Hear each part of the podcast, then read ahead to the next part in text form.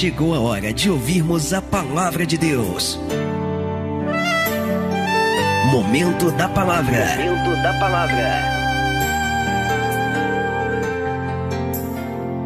Eu quero pedir a você nesse instante, pegue por favor em tuas mãos a Bíblia, pegue a palavra de Deus. Como a gente sempre costuma pedir, a partir de agora procure não se distrair com nada. Faça deste período o teu período de primícia ao Senhor, não é? Talvez você ao longo da semana correndo, a correria, trabalhando, cuidando de filho, né? Cuidando de tantos afazeres. Talvez você ainda não teve um tempo nessa semana para se sentar com Deus, para orar, para ouvir a sua voz, mas a gente precisa disso.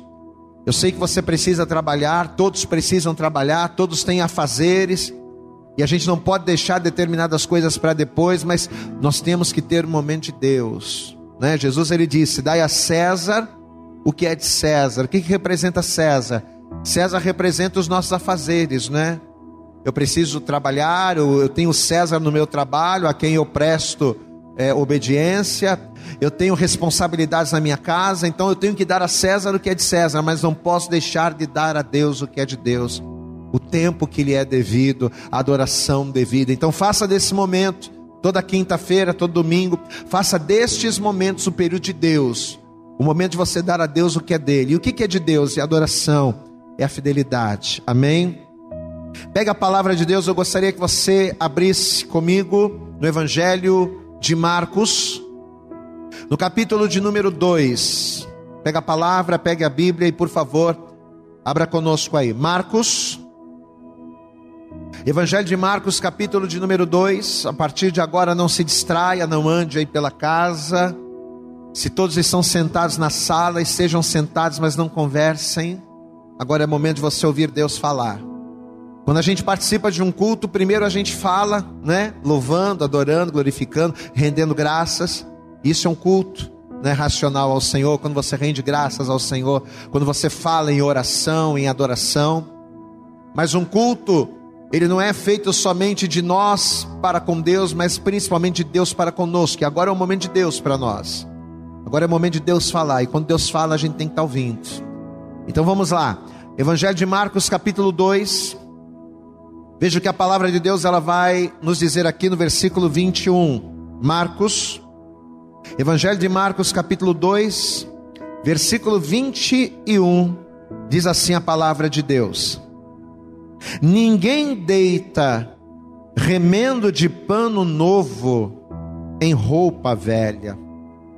De outra sorte, o mesmo remendo novo rompe o velho e a rotura fica maior. Olha o que Jesus está dizendo. E ninguém deita vinho novo em odres velhos. De outra sorte, o vinho novo rompe os odres e entorna-se o vinho, e os odres estragam-se, e o vinho novo deve ser deitado em odres novos. Amém? Então, olha o que Jesus está falando: não adianta a gente querer pôr um remendo novo num pano velho, ou numa roupa velha, porque aquele remendo novo vai fazer com que aquele pano velho que está recebendo remendo se esgarce. Da mesma forma, não dá para você pegar um vinho novo, recém-fermentado, e colocá-lo num odre velho, porque o vinho novo, ao fermentar, ali dentro, ele vai esgarçar e vai rasgar o odre, e o vinho se perde e o odre também. Para tudo que Jesus fala existe um significado espiritual. E esta palavra também tem um significado espiritual muito forte para nós. Se nesta noite, se você tomar posse dela, se você entendê-la e vivê-la, grandes coisas vão acontecer da parte de Deus na tua vida em nome de Jesus. Eu quero pedir a vocês, estenda a mão para cá, estenda a mão para o televisor, se você está nos vendo pela televisão, estenda a mão aí no smartphone. Eu quero que você estenda a tua mão e ore pela minha vida, para que Deus venha colocar nos meus lábios a palavra que vai mudar a tua vida, que vai virar a chave, que vai trazer a virada para você. Estenda a mão, vamos orar. Pai, em nome de Jesus Cristo, essas pessoas estão aqui conosco, estão ligadas conosco através desta transmissão, através deste culto online. E é claro, Senhor, que os teus filhos estão sintonizados conosco para adorar, para louvar o teu nome, para glorificar a Ti. Mas essa pessoa também está nos assistindo porque ela entende que haverá o um momento da palavra, e o momento da palavra é o momento em que o Senhor fala com a tua igreja. Ó Deus, e cada um de nós que estamos aqui precisamos ouvir a tua voz. Então, em nome de Jesus, como eu acabei de falar, ó Deus, que o Senhor coloque agora nos meus lábios que o Senhor coloque agora na minha boca a palavra que esta pessoa precisa ouvir, para que a vida dela seja transformada, para que a mente dela seja transformada, a fim de que esta pessoa ela possa experimentar as tuas bênçãos por intermédio da obediência. Pai, em nome de Jesus, fala conosco nesta hora e nos abençoe poderosamente. É o que nós te pedimos com toda a nossa fé e já te agradecemos. No nome de Jesus, amém e graças a Deus. Amém? Você sabe que a primeira coisa claramente visível aqui é, nesse texto, inclusive que Deus começou a falar comigo poderosamente, é que é impossível o velho subsistir ao novo. Primeira coisa que o Espírito Santo chamou a atenção quando nós colocamos os nossos olhos nesse texto foi isso. É impossível para o velho conter o novo. É impossível para o velho subsistir ao novo. Isso é um fato. Posso até dizer que é uma verdade espiritual. Tanto que este texto, esta palavra dita por Jesus, ela acaba nos confirmando isso, porque segundo Jesus, por melhor que seja a qualidade do pano, se este pano é um pano velho, e receber sobre ele um remendo novo, um remendo de pano novo, por melhor que seja a qualidade do pano, esse pano ele vai esgarçar, ele vai puir, ele vai se abrir, ele não vai suportar o remendo novo. São palavras de Jesus. E a mesma coisa acontece com o odre. Você sabe que o odre era um recipiente antigo, não é? Onde as pessoas colocavam água, manteiga, líquidos, não é? E o vinho também ele era armazenado em odres, é um recipiente formado é, tipicamente por pele de animais. Então Jesus ele está dizendo que não se coloca um vinho novo num odre velho. Porque se você colocar o vinho novo no odre velho, o que, que vai acontecer? A fermentação do vinho, ela vai fazer com que aquele odre, com que aquela pele se estique de tal maneira, e se aquela pele, se aquele odre for um odre velho, ele não vai suportar o novo. Então a primeira coisa clara que a gente consegue comprovar aqui nesse texto é que o novo não consegue se sobrepor ao velho, tanto que se nós inclusive olharmos para as coisas naturais ao nosso redor, se nós olharmos para o nosso mundo natural, a gente consegue perceber claramente essa verdade nas coisas que nos cercam, nas coisas que estão ao nosso redor. Por exemplo, a gente fez uma pesquisa, a gente fez um estudo e nós descobrimos o seguinte: que o primeiro aparelho de comunicação à distância, e esse aparelho foi criado por meados do ano de 1830, por um homem chamado Samuel Morse. O primeiro aparelho de comunicação à distância foi o telégrafo, né? Foi algo revolucionário, porque até então as pessoas, elas só se comunicavam por cartas. Mas foi a partir dos anos de 1830 que esse homem, Samuel Morse, ele vai conseguir criar o telégrafo. Então, segundo a história, do final do século XIX até inícios do século XX, o telégrafo, junto com as cartas, foram foi ali o instrumento revolucionário na comunicação das pessoas. Ninguém conseguia se comunicar à distância se não fosse ou por carta ou por intermédio do telégrafo. Era algo novo que estava vindo. Só que o que, que vai acontecer? Vai surgir o telefone. E quando o telefone surge, o que, que aconteceu?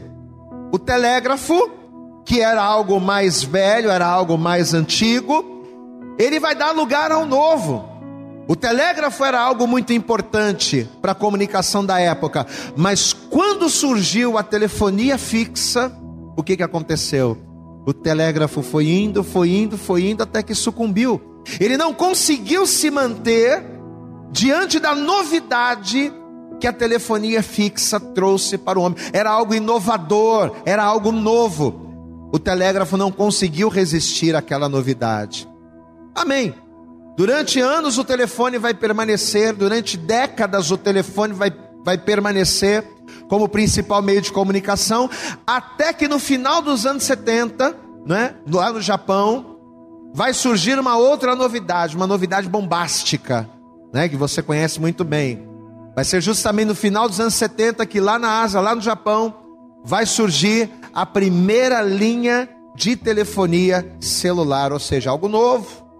Lembra da palavra de Jesus, vinho novo, sobre odres velhos, é, pano novo, sobre pano velho? Pois é. A telefonia celular chegou e isso foi algo tremendo, porque você consegue imaginar aquilo que antes era feito apenas por uma linha fixa, agora a pessoa de qualquer lugar iria conseguir falar com qualquer um. Era algo novo, era algo inovador, era algo bombástico. E quando a telefonia celular surgiu, o que foi que aconteceu com o telefone fixo? Não acabou. Até porque até hoje a gente tem linhas fixas, né? Só que com a telefonia celular, a telefonia fixa acabou perdendo, acabou perdendo aquele poder, acabou perdendo aquela força. Por quê? Porque a telefonia móvel, a telefonia celular, era o novo se sobrepondo ao velho. Ou seja, mais uma vez, algo novo estava se sobrepondo, estava prevalecendo sobre o velho. E hoje, nos dias atuais, você que é bem informado com questões de informática, com questões de internet, você sabe que hoje nós temos algo ainda mais novo, algo melhor ainda do que a telefonia celular, que são os aplicativos, né? Tanto que hoje em dia você tem celular, mas a coisa mais difícil que tem é você ligar para alguém do celular. Porque você tem o WhatsApp, você tem o Telegram, você tem uma série de aplicativos que você acaba se comunicando com as pessoas sem precisar nem mesmo ligar. Então, olha só como é que a modernidade, olha como as coisas novas, elas vão prevalecendo sobre as velhas. Então, conforme a gente vai vendo esses exemplos, à medida com que as coisas novas surgem, a gente começa a entender que o novo rompe com o velho. Por mais que as pessoas não queiram, por mais que as pessoas resistam, aquilo que é novo tem o poder de romper com o velho. Deixa eu confidenciar uma coisa para você em particular aqui. Houve uma época, talvez muitas pessoas que estão nos assistindo agora nem conheçam isso, mas tinha uma época que o meu sonho era ter um Walkman. Walkman era aquele aparelhinho que você colocava uma fita dentro, né, uma fita cassete, você ouvia aquilo, você saía na rua com aquilo, e eu achava aquilo o máximo. Era a sensação do momento, né? Até porque nós tínhamos o gramofone, depois do gramofone a gente tinha o toca-disco 78 rotações. E aí a gente teve a inovação do disco, né, do disco normal, do vinil e da fita cassete. Então eu achava aquilo o máximo. Imagina andar com Walkman e tal, tirando aquela onda, escutando música. Pois é. Mas depois daquilo, rapidamente, passou o Walkman, veio o Discman, depois veio o CD, depois veio o DVD. E hoje em dia, as pessoas elas praticamente não ouvem mais músicas em aparelhos, elas têm um serviço de streaming, né? Você faz o pacote ali, telefonia celular, você já tem incluso, você já você não precisa disso. Então olha como novo. Por que, que a gente está ministrando isso, falando isso? Olha como as coisas novas elas vão se sobrepondo às velhas. Esses exemplos aqui, eles só reforçam o texto que Jesus falou aqui em Marcos 2. Se a gente pegar, se a gente pôr um remendo novo sobre um pano velho, o que, que vai acontecer? O remendo novo vai arrebentar o pano. Porque o pano velho ele não consegue conter, ele não consegue resistir a um remendo novo. E a mesma coisa acontece com o odre. Não dá para você pegar um vinho novo e colocá-lo num odre velho. Por quê? porque o odre velho ele não vai conseguir resistir à força, à intensidade, à fermentação de um vinho novo. Ele vai se romper e aquele conteúdo ele vai acabar sendo perdido. Amém? Até aqui isso está claro. Só que vamos mergulhar um pouquinho mais nessa palavra agora olhando para o lado espiritual. Quando Jesus ele falou esse texto, quando Jesus ele deu esta palavra, acerca do vinho novo e acerca do pano novo, o que, que a gente observou de cara? Qual foi a primeira coisa de cara que eu consegui é, é, observar aqui? Que quando Jesus ele fala acerca do pano novo, ele está se referindo o que? A veste. Vamos voltar para o texto inicial? Marcos capítulo 2, versículo 21, ele começa dizendo assim, ó: Ninguém deita remendo de pano novo aonde? Em roupa velha. Jesus ele não está falando de um pano qualquer, mas ele está falando de roupas. Jesus ele está falando de vestes. Então, segundo Jesus, não dá para eu pegar um pano novo e fazer desse pano novo um remendo em uma roupa velha, não dá. Numa veste velha, não, não dá. Por quê? Porque o remendo novo, ele vai fazer com que aquela veste que já está envelhecida se rasgue e se perca.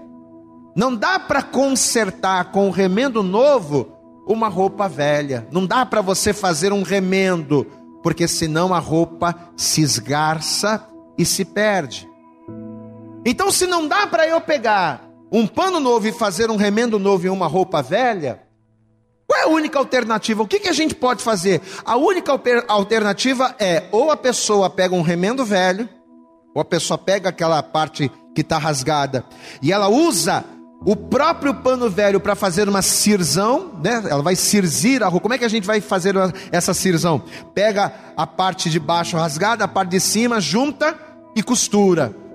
Ou ela usa o próprio pano velho, ou a pessoa precisa renovar a sua veste. Se você quiser remendar a sua veste, você não consegue. Ou você vai cirzir com, a, com o próprio pano velho, ou você vai ter que comprar uma nova veste. Porque pano novo em veste velha não tem como. O que, que a gente percebe então nessa observação? que renovar é melhor do que remendar. Amém? Diga isso na tua casa. Renovar é melhor do que remendar.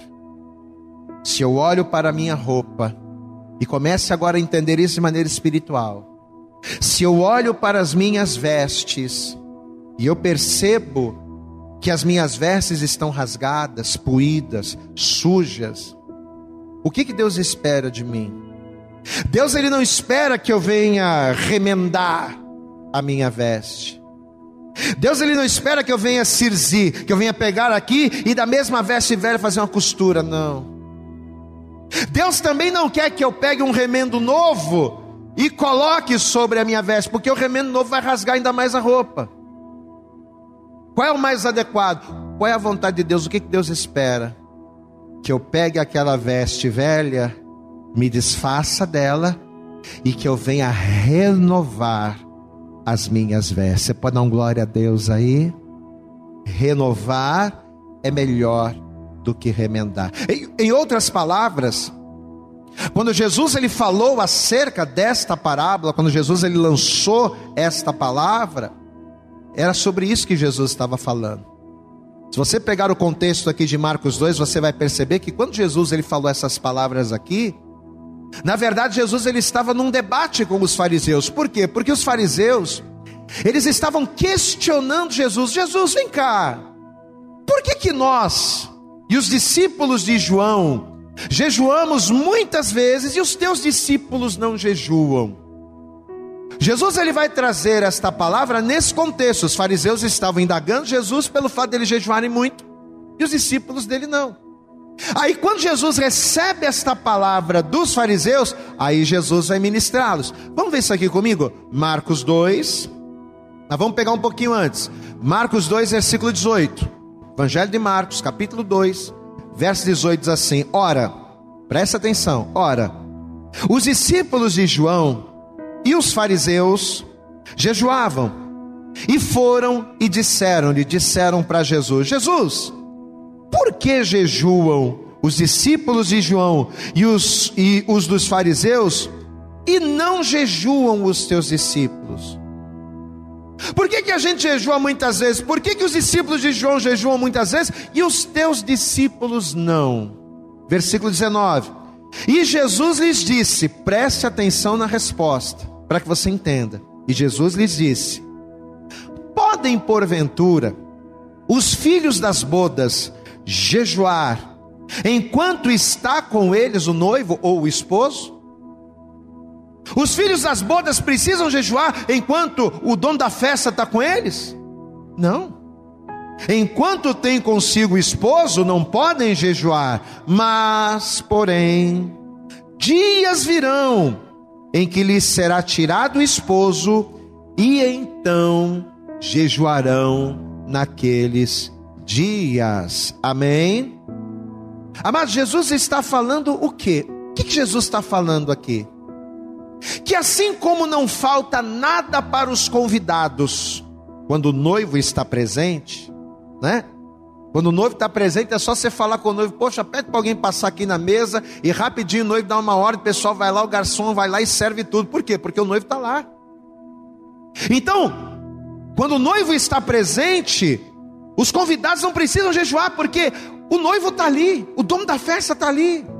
Aquele que tem o poder de realizar tudo, aquele que tem o poder de fazer tudo, está ali. Então não haveria necessidade dos discípulos jejuarem por nada, porque qualquer necessidade que eles tivessem, Jesus estava presente. Porém, Jesus ele faz uma ressalva: eles não precisam jejuar agora, porque eu estou com eles. Mas dias virão em que o noivo será tirado. Jesus estava falando da sua crucificação, né? Jesus estava falando da sua morte. Dias irão em que o noivo será tirado, e aí sim, aí sim, quando, ele, quando eles estiverem sem a presença do esposo aqui, eles irão, eles precisarão jejuar. Então, primeiro detalhe, Jesus está falando aqui o que? Eles não precisam jejuar porque eu estou com eles. Eles não precisam jejuar por nada porque eu estou aqui, mas haverão dias em que eles necessitarão de jejuar. E um outro detalhe interessante, e aqui a gente se aprofunda mais na palavra, é que se você for na lei, você vai ver que o jejum, na lei, ele tinha uma razão específica. Abra comigo em Levítico, deixa marcado em Marcos, mas eu quero mostrar isso para você. Levítico no capítulo 16. Veja o que a lei, porque os fariseus eles jejuavam por guardarem a lei. Olha o que a lei vai dizer aqui.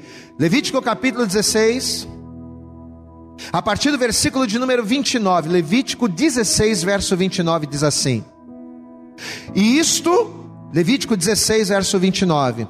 E isto vos será por estatuto perpétuo, por estatuto perpétuo, no sétimo mês, aos dez do mês, afligireis as vossas almas. Quando a palavra fala acerca de afligir a alma, ela está falando acerca de jejum. Então ele está falando acerca de jejuar. Vou ler de novo. E isto vos será por estatuto perpétuo. No sétimo mês, aos dez deste mês, afligireis as vossas almas, ou seja, jejuarás. E nenhum trabalho fareis, nem o natural, nem o estrangeiro que peregrina entre vós. Agora, por quê? Por que, que vai jejuar? Porque naquele dia se fará expiação por vós para purificar-vos, e sereis purificados de todos os vossos pecados perante o Senhor. Então, segundo a lei, segundo a lei de Moisés, havia um dia específico, aos dez do sétimo mês, o povo iria fazer expiação pelos seus pecados, e naquele dia, segundo a lei, eles teriam que jejuar. Para quê? Para que através do jejum naquele dia específico os seus pecados fossem expiados. Então a razão principal do jejum, segundo a lei, era para quê?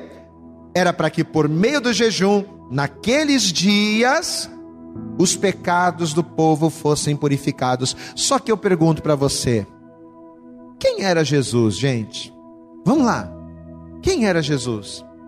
João Batista, no capítulo de número 1, versículo 29 do Evangelho de João, João Batista, quando viu Jesus passar, sabe o que, ele disse? O João Batista vai dizer assim: está vendo aquele homem que está passando ali? Ele falando para seus discípulos: aquele ali é Jesus, ele é o Cordeiro de Deus que tira o pecado do mundo. Amém? Então, na lei, os homens jejuavam para quê? Para que os seus pecados fossem expiados naquele dia. Só que peraí, Jesus é o Cordeiro de Deus. Jesus é o cordeiro que na lei apontava para a salvação. Na lei era um cordeiro natural, mas aquele cordeiro natural apontava para Jesus, que é o verdadeiro cordeiro de Deus. Ora, olha o que Jesus está, olha o que a palavra está nos ministrando aqui. Jesus ser o cordeiro de Deus era o vinho novo, meu irmão. Na lei a gente tinha que jejuar, por quê? Porque havia um dia determinado para que a expiação fosse feita por intermédio de um cordeiro animal. Só que aquela lei apontava para Jesus. Glória a Deus, queridos. Aquilo ali era algo que apontava para uma revelação futura. E quem seria o cordeiro? Jesus. Então Jesus ele era o vinho novo, porque até então os pecados do homem só eram perdoados pela morte de um cordeiro animal. Até então os pecados do homem eles só eram é, é, eles só eram expiados se um animal derramasse o sangue, se um animal morresse. Então quando João Batista, que era aquele que prepararia o caminho para o Messias, quando Jesus, quando João Batista anuncia que Jesus é o Cordeiro de Deus, o que que João Batista está trazendo? Um vinho novo. Até então o vinho antigo, o vinho antigo, o vinho velho, dizia o quê? O Antigo Testamento dizia o quê? Que para ser purificado dos pecados tinha que fazer aquele ritual, tinha que sacrificar o cordeiro, derramar o sangue, espargir o sangue sobre o altar, queimar o animal, né? Mas agora João Batista está trazendo um vinho novo. Jesus é o Cordeiro de Deus. Jesus é aquele que tira o pecado do mundo. Só que os fariseus eram odres velhos. Glória a Deus os fariseus, os escribas, os principais sacerdotes, eles eram odres velhos. Jesus era o vinho novo e eles eram odres velhos, que se recusavam a receber esse vinho novo, que se recusavam a acreditar e a receber Jesus como Cordeiro de Deus, a enxergar Jesus como Salvador. Era um vinho novo que estava sendo apresentado, mas que eles por serem odres velhos, se recusavam a receber. E você sabe qual é o grande problema disso aqui? É que ao recusarem aceitar o vinho novo, ao recusarem reconhecer Jesus como Cordeiro de Deus, eles estavam deixando de viver a remissão perfeita da parte de Deus por Cristo. Porque quando Deus deu a lei para Moisés, aquela lei era na verdade uma sombra daquilo que de fato seria o daquilo que de fato seria o plano de Deus, o projeto de Deus. Qual era o projeto de Deus? Não era remir os pecados do homem a vida toda com um cordeiro, com morte de cordeiro, não. O projeto de Deus era remir o homem através do sangue de um cordeiro único que seria o seu filho Jesus Cristo. Então Deus ele vai trazer o Velho Testamento para ser uma sombra só que o problema é que os escribas e fariseus se agarraram ao velho e não aceitavam o vinho novo. E o grande problema, volto a dizer, o grande problema deles não aceitarem o vinho novo é que ao rejeitarem Jesus, ao recusarem Jesus, não recebendo o vinho novo sobre as suas vidas, eles estariam deixando de receber a salvação de Deus por intermédio de Cristo, estariam recusando. Olha o problema. Olha o problema da gente não se abrir para a palavra de Deus. Olha o problema da gente não deixar os velhos pensamentos, as velhas tradições ou até mesmo a velha vida, não é? A gente só consegue receber o vinho novo de Deus, e o vinho novo de Deus representa a salvação por Cristo. A gente só recebe o vinho novo de Deus se o nosso odre velho for renovado. A gente só tem a condição de receber uma veste nova da parte de Deus se a gente entender que precisa renovar a velha. Enquanto nós não entendermos que precisamos rasgar as vestes velhas e renová-las, enquanto nós não entendermos que precisamos nos renovar como odres novos para recebermos o vinho novo, não iremos usufruir das promessas que Deus tem para as nossas vidas. Amados, Deus ele tem muitas promessas para nós, não só a salvação. Jesus, o vinho novo, Ele traz para nós muito mais do que somente salvação e vida eterna, ele traz plenitude nesta terra. Glória a Deus. Talvez você me ouve agora, você me vê agora e você diga, pastor, eu preciso tanto que Deus me salve das minhas angústias, das minhas depressões, dos males que me assolam. Pastor, eu preciso tanto que Deus me salve dessa situação financeira fracassada que eu vivo, desta vida familiar derrotada que eu vivo. Pois é, Deus ele tem essa salvação por intermédio de um vinho novo para a tua vida. Só que o vinho novo de Deus, Jesus Cristo, ele só traz salvação sobre nós se o nosso odre for renovado, porque se o nosso odre for velho, se o nosso pano, se a nossa veste estiver rasgada, puída, remendo não vai resolver. Ao invés de nos renovarmos, muitos de nós queremos remendar, né? Estamos com a veste rasgada, a gente quer dar um remendo, quer dar um jeitinho para podermos receber as bênçãos de Deus, mas não é assim. Tem que haver renovo. Diga comigo, tem que haver renovo. Se você abrir comigo na primeira carta aos Coríntios, eu quero que por favor você faça isso, e agora você vai para o Novo Testamento. Primeira carta de Paulo aos Coríntios, no capítulo 5, no versículo de número 7. Olha o conselho que o apóstolo Paulo nos dá aqui. Primeira carta de Paulo aos Coríntios, capítulo 5, verso 7 diz assim: Purificai-vos, pois, do fermento velho. O que, é o fermento? É tudo aquilo que faz a massa crescer sem conteúdo. Olha o que ele diz aqui: purificai-vos de todo o fermento velho, para que sejais uma nova massa, assim como estáis sem fermento, por Cristo, porque Cristo, nossa Páscoa, foi sacrificado por nós. Diga glória a Deus. Então, crer na salvação de Deus por Cristo é o vinho novo. E não crer na salvação de Deus por Cristo é fermento velho. A pessoa que acha que pode ser salva por Deus sem Cristo, sem o vinho novo, é um odre velho. O odre velho é aquela pessoa que acredita naquilo que a avó dizia, que acredita em contos, que acredita em fábulas. Mas não adianta, não adianta. Não crer na salvação de Deus por intermédio de Cristo é fermento velho. Para eu receber a salvação de Deus, para eu receber o vinho novo, eu tenho que me purificar disso. Eu tenho que entender que para receber de Deus eu preciso de Cristo. Eu tenho que entender que para ser abençoado eu preciso ser renovado, e para ser renovado eu preciso de Cristo.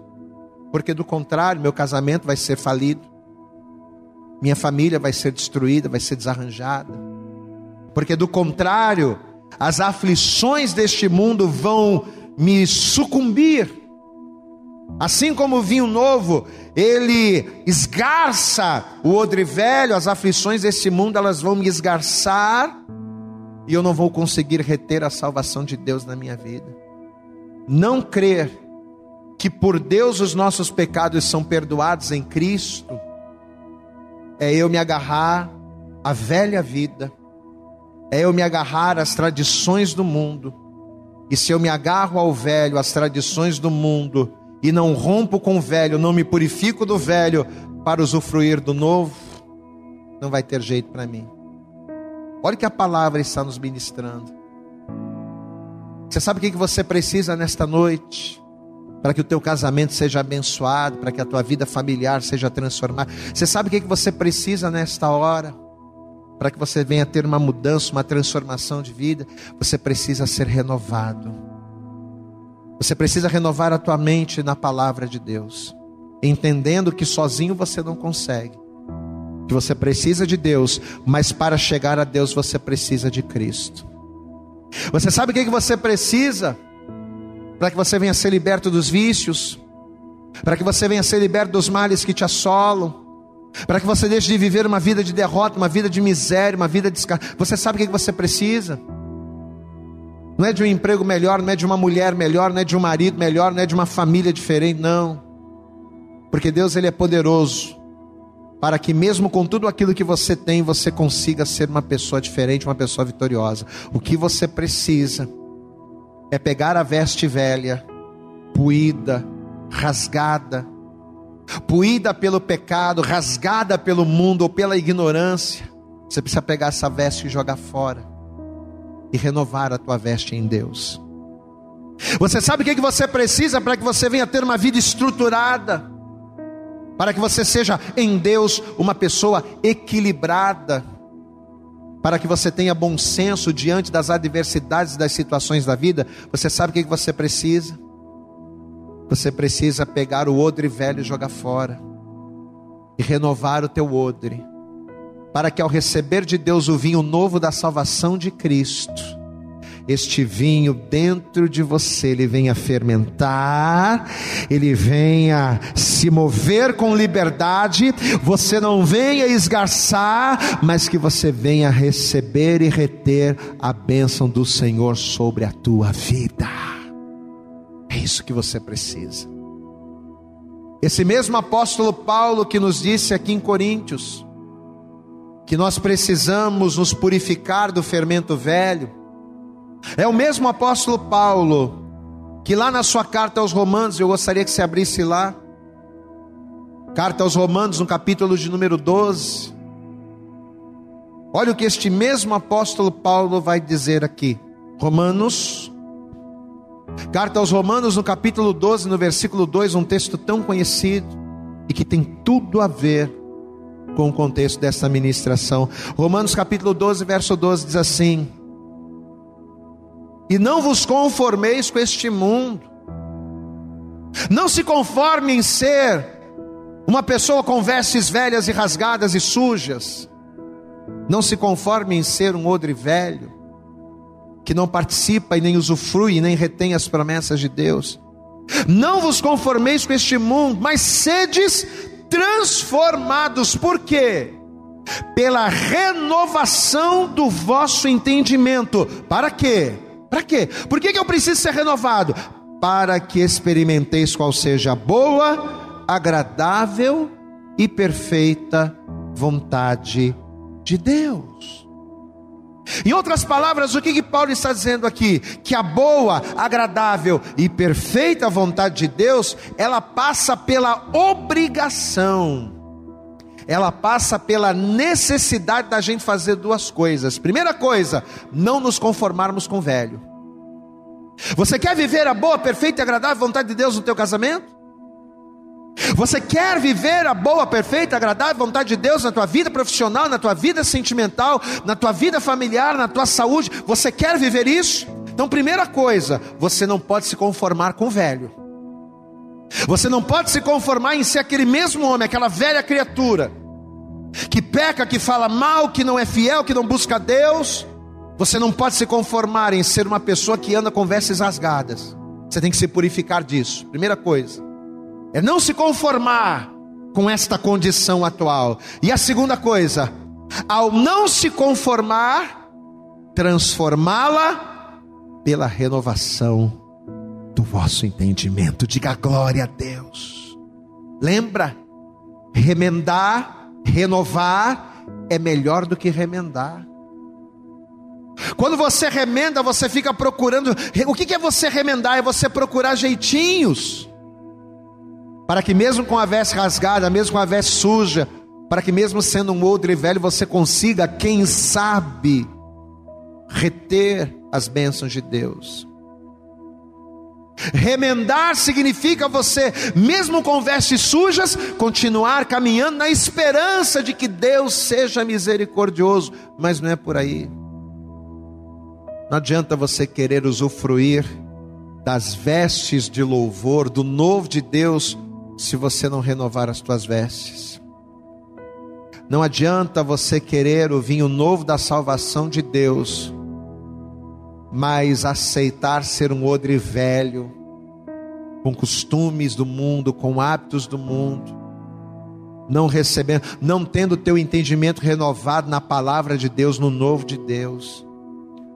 Os fariseus, eles eram homens que estavam guardando a lei, mas se recusavam em entender que a lei, na verdade, era um reflexo daquilo que Jesus vinha cumprir.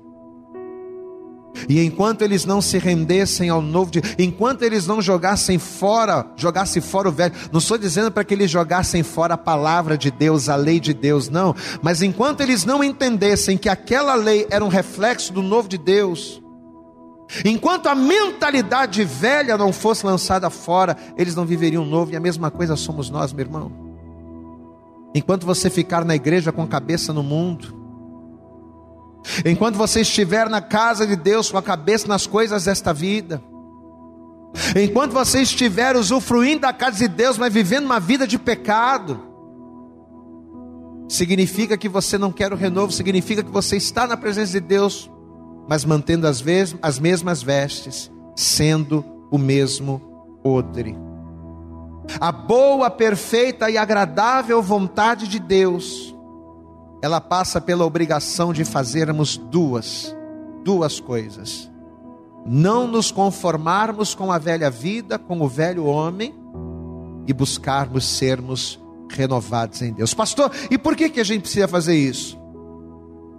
Por que, que eu não posso me conformar com o velho? Porque quando eu me conformo com o velho, quando eu me conformo com a velha criatura, quando eu me conformo com o velho homem, quando eu me conformo com as coisas deste mundo, consequentemente eu vou rejeitar, eu vou repelir o novo, eu não vou ser renovado. Eu só sou renovado quando eu entendo que preciso do renovo.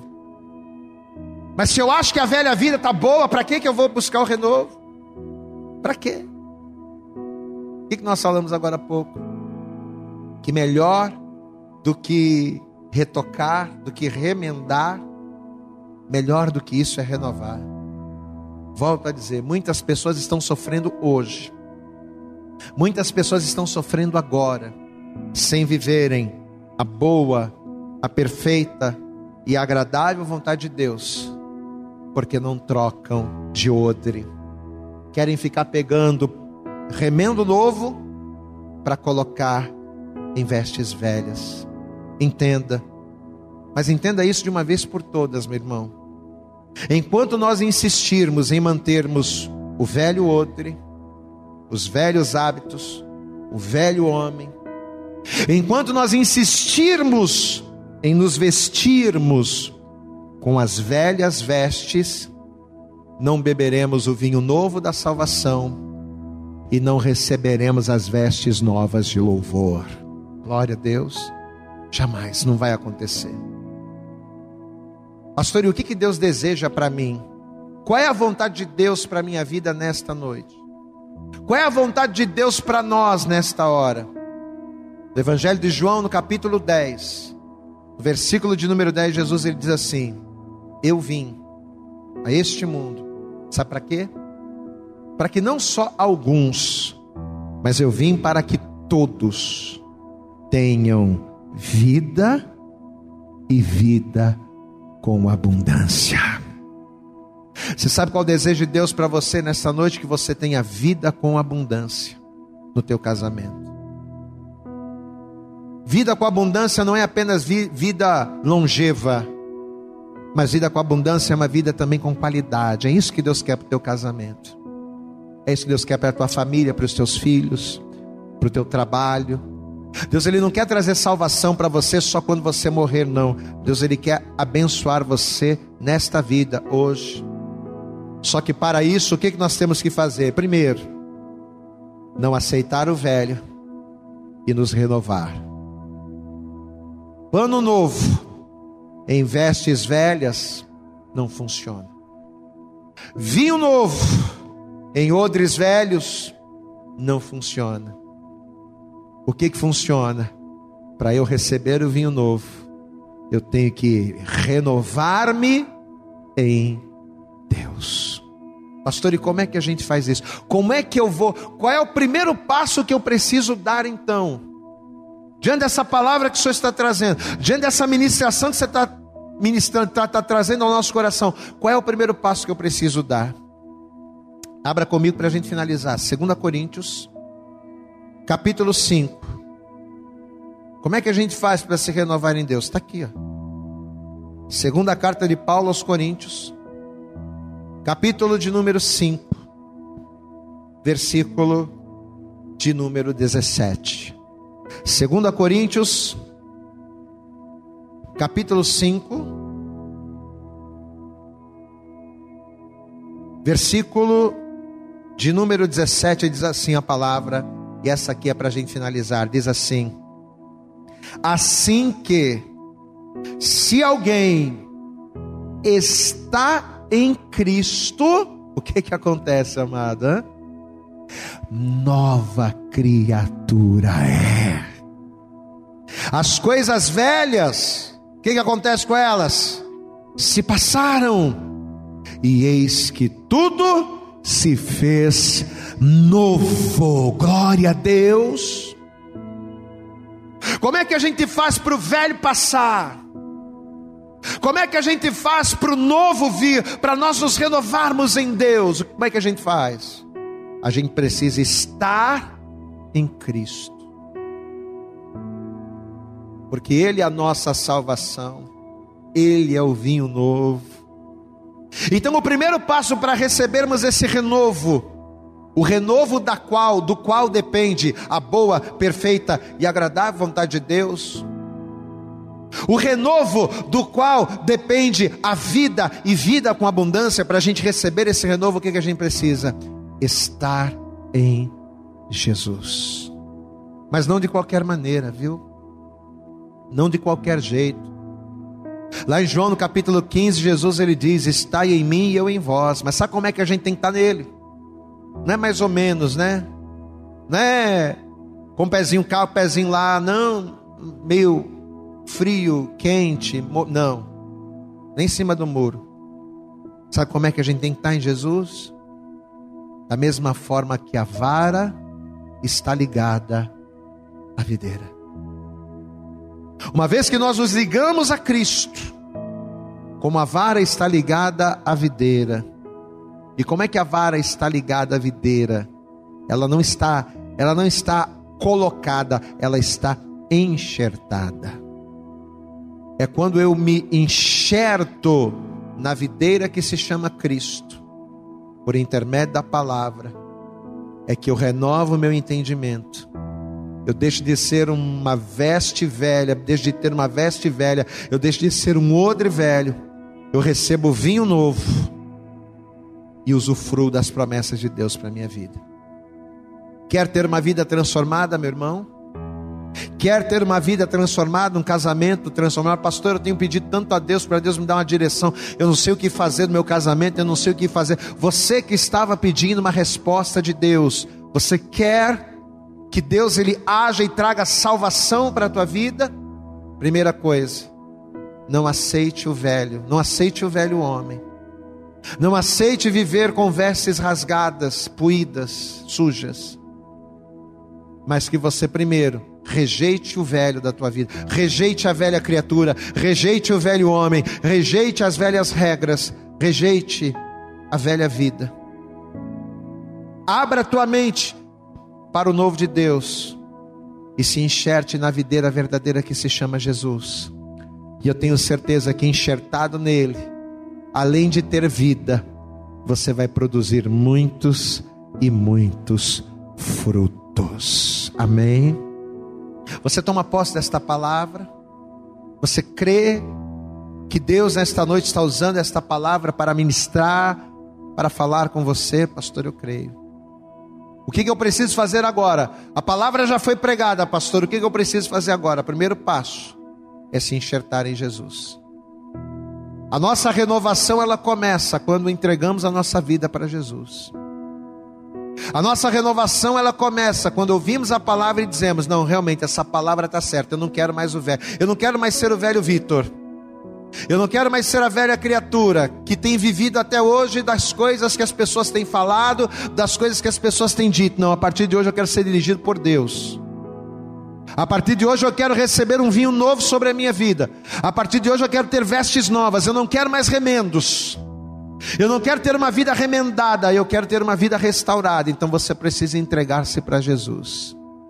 Se você que me vê, se você que me ouve, se você ainda não entregou a tua vida para Jesus numa igreja evangélica, o primeiro passo, primeiro passo para que a tua vida seja transformada por Deus é esse. É você confessar e receber Jesus Cristo como teu único Senhor e como teu único Salvador. Pastor, eu quero. Eu quero fazer esse apelo para você. Se você sair do outro lado e não tem igreja, e você ouviu a palavra e quer Jesus, como é que eu faço, pastor? É só levantar a mão e dizer: Eu quero. Você quer Jesus? Nunca confessou Jesus numa igreja evangélica? Nunca entregou a tua vida para Jesus? Nunca fez isso? Mas quer fazer isso agora? Eu vou orar por você. Você vai colocar a tua mão sobre o teu coração, eu vou fazer uma oração. Assim como você também que me, que me vê, que me ouve agora, que talvez está afastado. Pastor, eu estou afastado. Um dia, pastor, eu ouvi a palavra, eu rompi como velho. Eu era uma pessoa teimosa, pastor, sabe? Como os fariseus. Eu era uma pessoa teimosa, eu até cria na palavra, acreditava na palavra, mas por não entendê-la, não era a palavra, não era a palavra da lei que é velha, o entendimento deles é que não alcançava o que Deus queria. E por eles não terem o entendimento, eles estavam se privando do novo, e a mesma coisa acontece com muita gente.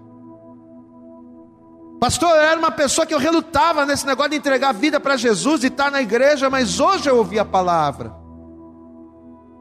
Um dia eu ouvi a palavra também, entreguei a vida para Jesus, comecei a caminhar, eu era relutante, mas me entreguei para Jesus, me transformei num odre novo comecei a caminhar, Deus começou a me encher. Só que vieram as lutas, os problemas, as tentações. E ao invés de eu permanecer firme em Deus e na Sua promessa, ao invés de eu permanecer enxertado na videira, as situações acabaram me fazendo afastar. E as minhas vestes foram envelhecendo, e o meu odre foi envelhecendo. E hoje, pastor, apesar de eu estar ouvindo essa palavra aqui, participando desse culto online, eu estou afastado. Talvez eu estou falando com você, meu irmão. Está vivendo uma vida de derrota. E que conhece a palavra, mas não consegue retê-la porque você está afastado de Deus. Você voltou a ter vestes velhas, você voltou a, voltou a ser aquela velha criatura, né? O pano novo o remendo novo no pano velho, o que, que faz? Esgarça mais ainda. Você conhece a palavra, mas você voltou a ser uma velha criatura. A palavra não tem efeito, pelo contrário, a palavra só te condena e você só se sente mal e você vai se deprimindo. Por quê? Porque você olha para a palavra e a palavra diz uma coisa, você olha para a tua vida e você vive outra.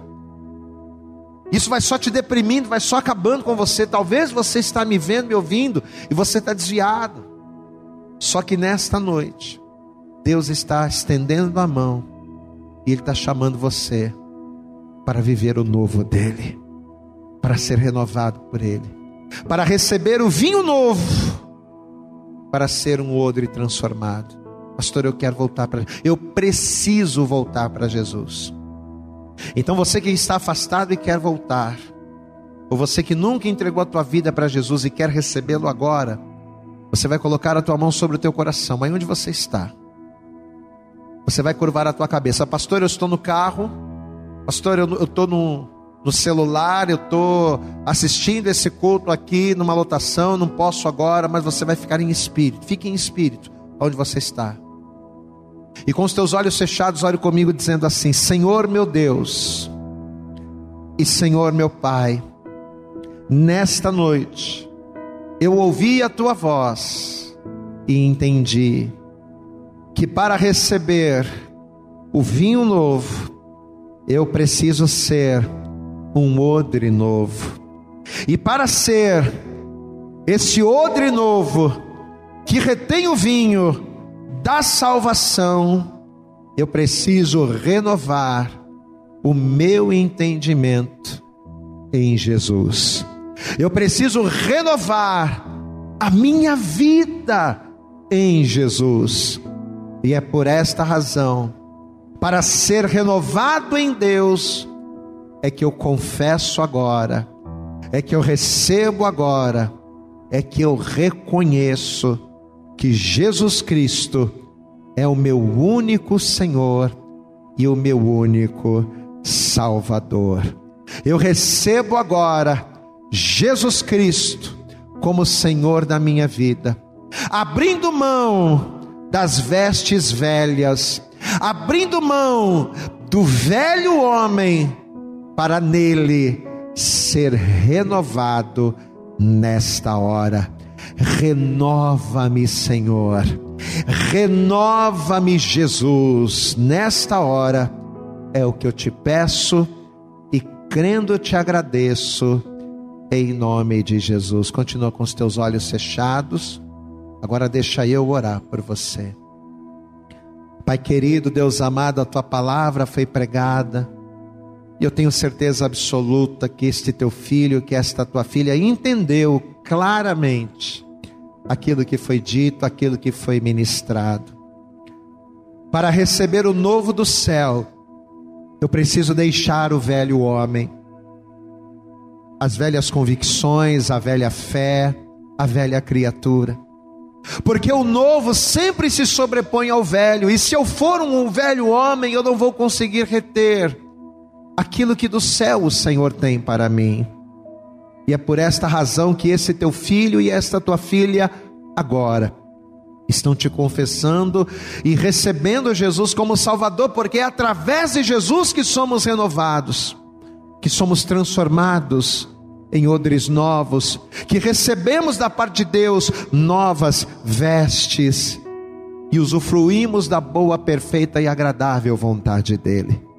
Por isso, ó Pai, em nome de Jesus, toma a vida de cada filho e de cada filha que nesta hora está se quebrantando diante de Ti, estão te confessando como Senhor.